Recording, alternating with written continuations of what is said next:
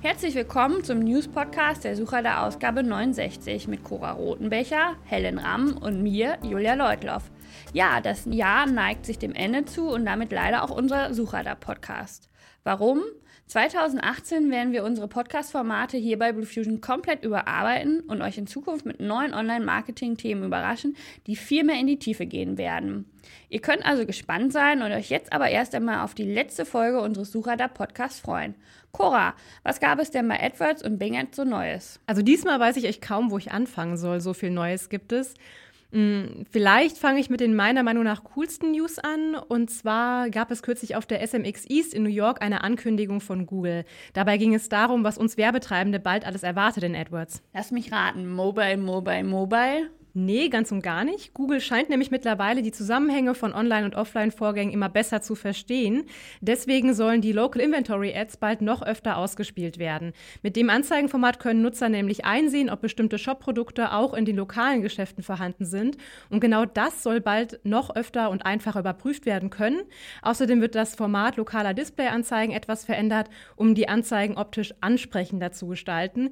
Google hatte dazu auf der SMX auch ein paar interessante Beispiele gebracht, die könnt ihr natürlich im Suchradar nachschauen.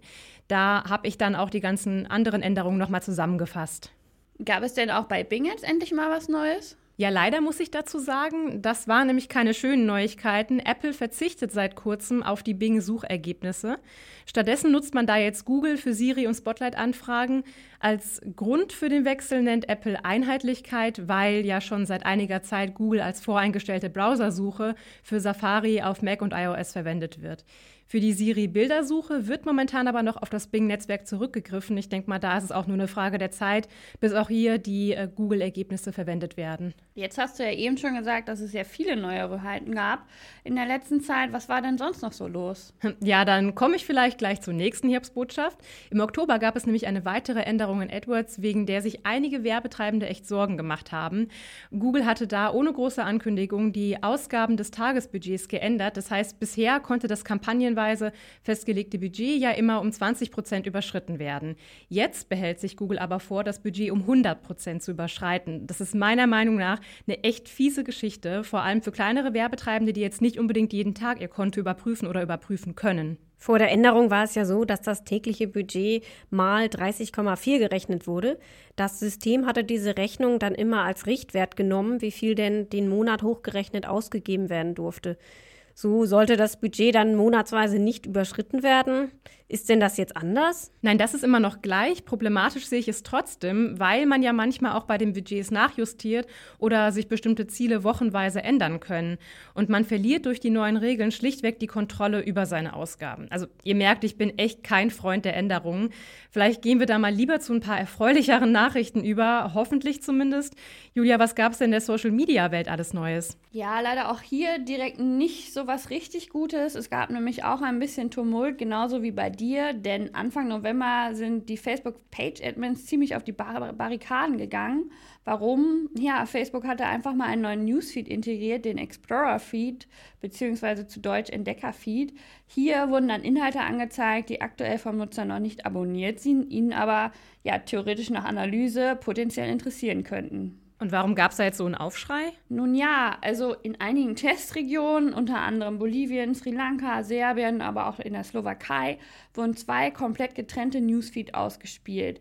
Dabei ja, wurden dann die Postings von Freunden in dem normalen Newsfeed angezeigt, wohingegen alle Beiträge von abonnierten Seiten ausschließlich im Explorer-Feed gelandet sind.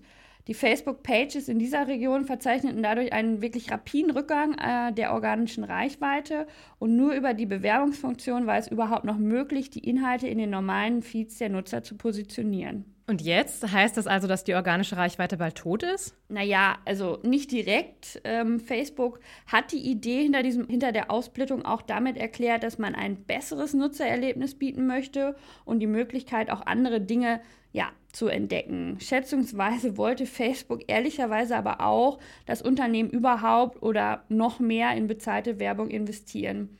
Nun handelt es sich aber hierbei erst einmal um einen Test, das muss man ganz klar sagen. Es ist also keinesfalls so, dass diese Feed-Aussplittung flächendeckend durchgeführt wird. Also alles tutti oder wie? Also ganz ehrlich, ähm, Explorer-Feed hin oder her, vermutlich wird die organische Reichweite erstmal nicht völlig aussterben. Trotzdem sollte den meisten Marketern natürlich schon bewusst sein, dass eine Facebook-Marketing-Strategie ohne Werbebudget im Prinzip keine Strategie ist. Nutzt man Facebook zur Erfüllung bestimmter Marketingziele, und das sollten Unternehmen meiner Meinung nach natürlich tun, dann sollte man auch für das Erreichen dieser Ziele Mittel, also sprich Budget, zur Verfügung haben auch zur Erlangung von Reichweite, wohinter dann natürlich hoffentlich auch wieder ein Ziel steht.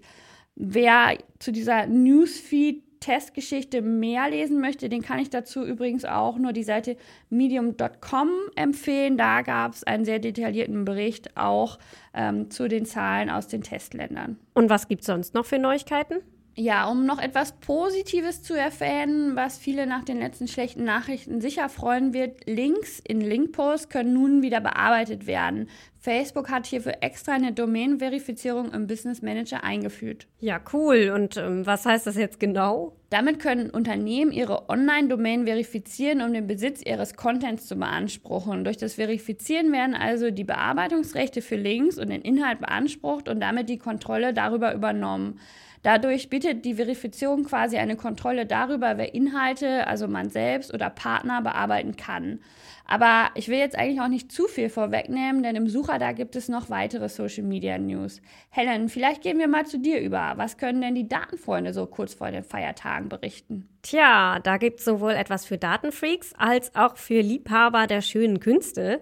Naja, ich will jetzt mal auch nicht übertreiben. Es geht nur um neue Möglichkeiten im Google Data Studio. Na, deine Vorrede lässt ja auf Großes hoffen. Das Data Studio wurde im Oktober mit neuen Visualisierungsmöglichkeiten ausgestattet.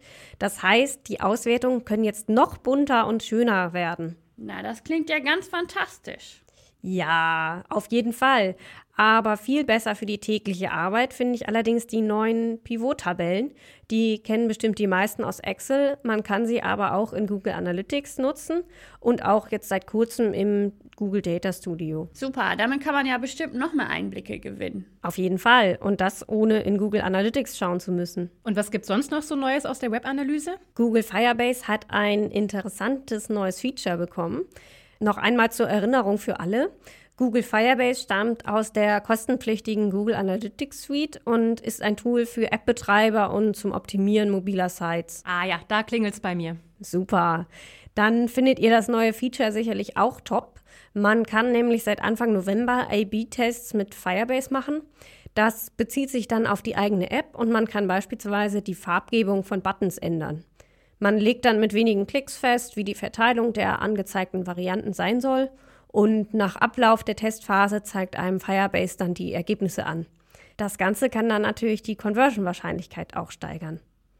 Mehr dazu gibt es in den Analytics News im neuen Suchradar 69. Das könnt ihr euch ab nächster Woche kostenlos downloaden. Den Link gibt es wie immer nach Erscheinen des Magazins hier unter dem Podcast. Jo, das war es also mit dem Suchradar News Podcast. Wir danken euch erst einmal für eure treue Hörerschaft und würden uns natürlich mega freuen, wenn ihr uns auch weiter in unseren neuen Podcast-Ideen unterstützt wie ihr das machen könnt.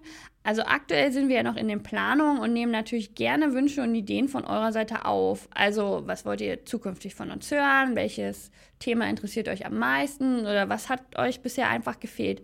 Schreibt doch einfach eine Mail an cora.bluefusion.de und sie nimmt dann eure Vorschläge mit auf. In diesem Sinne, euch schon mal einen guten Rutsch und vielleicht ja bis zum nächsten Jahr.